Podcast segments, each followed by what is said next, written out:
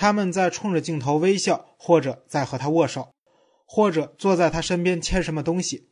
有一张挂在醒目位置的照片上，可以辨认出紧挨着他的是约翰·福·肯尼迪那张微笑的脸。这天晚上，大使不是在与美国总统交谈，而是与一个六十来岁的陌生男人。这人一看到特蕾莎，马上就闭上了嘴巴。这是个朋友，大使说：“你尽管放心的讲。”接着，他转向特蕾莎，说。他儿子被判了五年，恐怕就在今天判的。特蕾莎了解到，在入侵最初的几个日子里，这人的儿子和他的几个朋友一直监视一幢大楼的入口。这幢楼是一个俄军特别机构的所在地。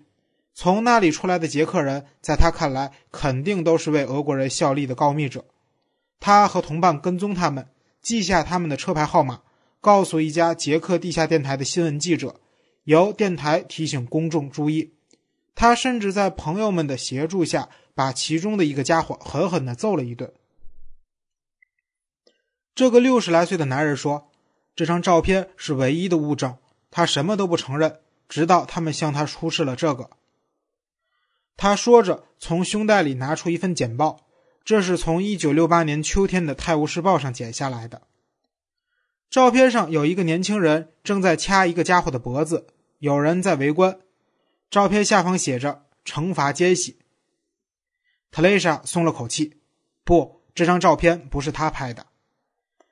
他和卡列宁一起穿过布拉格黑漆漆的街道向家走去。他想起他拍摄坦克的那些日子，他们是多么天真呐！所有人都是，他们以为是在为祖国不惜冒生命危险，可其实不然，他们在不知不觉中。却为俄国警察效了力。他凌晨一点半回到家，托马斯已经睡了。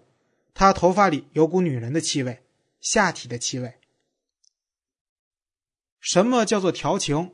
可以说，调情是一种暗示有进一步性接触可能的行为，但又不担保这种可能性一定能够兑现。换言之，调情是没有保证的性交承诺。特蕾莎站在吧台后面。为顾客斟酒，这些顾客全都主动向他进攻，诸如奉承的话、暗示、黄段子、引诱、笑脸、媚眼等等，构成了持续不断的进攻。他是否觉得这很讨厌？一点也不。他感觉到一种不可遏制的欲望，要把自己的身体献出去，献给这股进攻的大潮。托马斯一直不停地试图说服他，说爱和做爱完全是两回事。他拒绝接受这一观点。现在特蕾莎被男人包围着，可他们激不起他半点好感。要是跟他们睡觉，会是什么感觉？特蕾莎恨不得试试，至少在没有保证的承诺及调情的形式下去试试。别搞错了，特蕾莎并不是要设法报复托马斯，她只是想找个出口走出迷宫。他知道自己成了他的负担，他把事情都看得太认真。把一切都搞成了悲剧，他无法明白肉体之爱的轻松和不把肉体之爱当回事带来的乐趣。他真想学会轻松，他真希望有人教他别这么不合时宜了。如果对其他女人来说，调情是第二天性，是不足道的日常惯例，那么今后对特蕾莎来说，则是重要的探索天地。他要从中认识到他能做什么。但一旦变得如此重要、如此严肃，他的调情便因此而失去了所有的轻松，就成了被迫的、有意识的、过分的东西了。在承诺和没有保证之间的平衡就被打破了。他太急于承诺，却没有足够明显的表示其承诺并不承担着什么。换言之，所有人都觉得他轻佻的出奇，可当男人要求他兑现看来十拿九稳的承诺时，却突然遭到反抗。他们只好对自己解释说：“这个特蕾莎又残酷又有心计。”一个约莫十六岁的少年走到吧台，找了张空的圆凳坐了下来。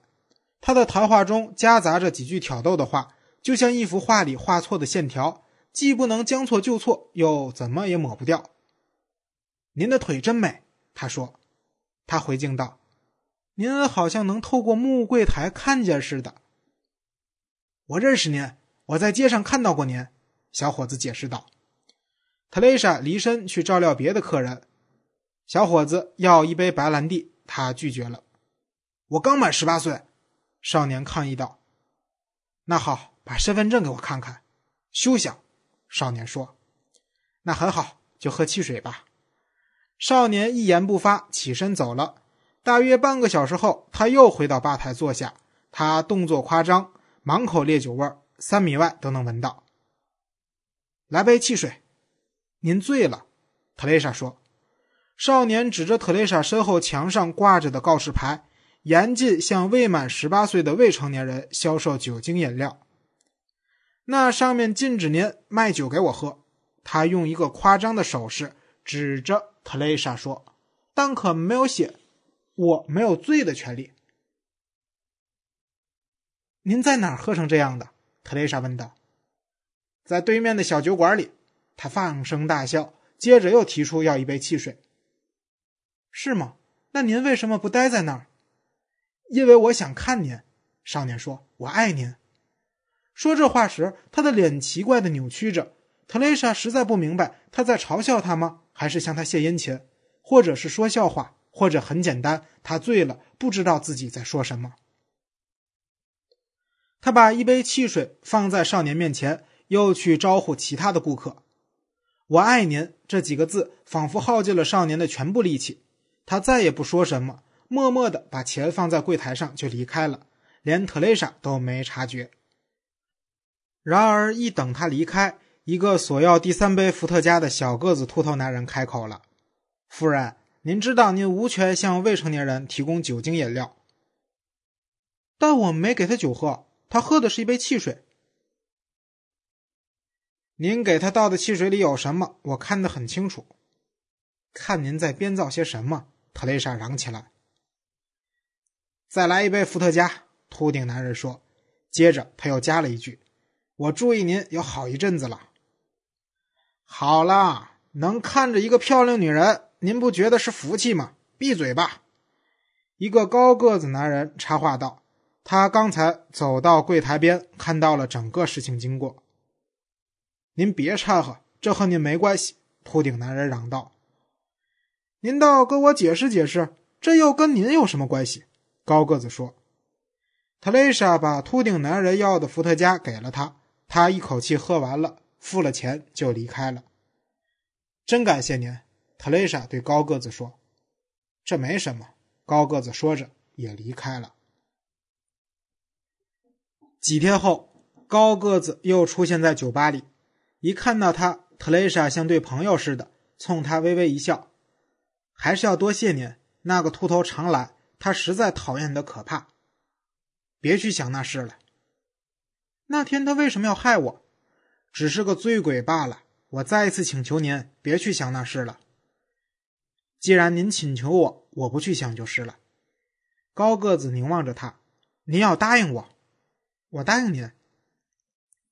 听到您对我。有所承诺，我真高兴。”男人说道，一边目不转睛地望着他。他们完完全全是在调情了。这种行为暗示有进一步性接触的可能，即使这只不过是一个没有保证的纯理论化的可能性。在布拉格最丑陋的街区，怎么会遇到一个像您这样的女人呢？那么您呢？您到这里来，到这个布拉格最丑陋的街区来干什么？他告诉他，他住的不远，他是个工程师。上一次他下班回家时，偶然在这里逗留。家常读书制作，感谢您的收听。